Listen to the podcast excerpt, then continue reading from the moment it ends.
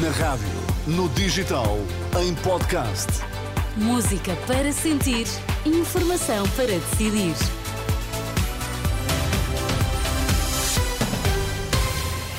Vamos às notícias. Bom dia, Vítor Mosquito. O que é que temos em destaque a esta hora? Bom dia, Teresa. Adiada a primeira sessão do julgamento de Christian Bruckner na Alemanha. Combustíveis voltam a subir na próxima semana. Muito bem, são estes os destaques. Vamos lá à edição das 11. Pedro Nuno Santos acha que a Procuradora-Geral da República devia dar explicações sobre as três semanas em que estiveram detidos os três arguídos no caso de corrupção na Madeira na última hora e visita a, obras de habitação pública em Lisboa, no cabeça de lista do PS às eleições legislativas. Lembra mesmo que o programa eleitoral socialista prevê medidas na hierarquia do Ministério Público. Perante o clima que está instalado, ganhávamos todos se a Procuradora-Geral da República desse uh, explicações.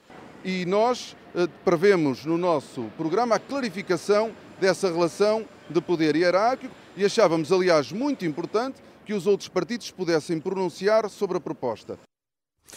Pedro Nuno Santos, líder do Partido Socialista, defende que a Procuradora-Geral da República deve dar explicações sobre as três semanas em que estiveram detidos os três arguídos no caso de corrupção na Madeira. Pedro Nuno Santos entende ainda que deveria haver com, um PS, com o PSD um pacto de regime sobre a matéria. E os magistrados do Ministério Público devolvem as críticas de vários atores políticos nos últimos dias, na sequência do processo na Madeira.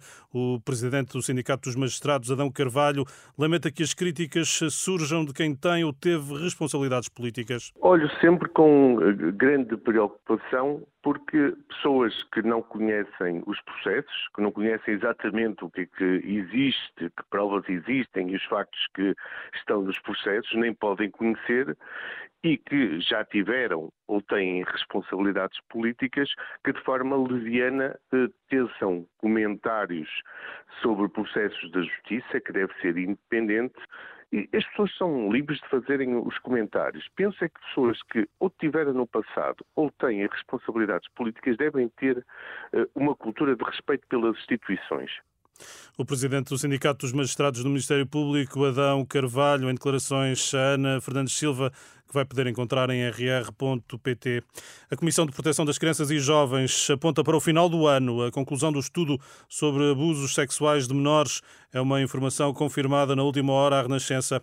O trabalho está a ser realizado em conjunto pela Comissão e pelo Instituto Nacional de Estatística. Prevê-se a conclusão até ao fim de 2024.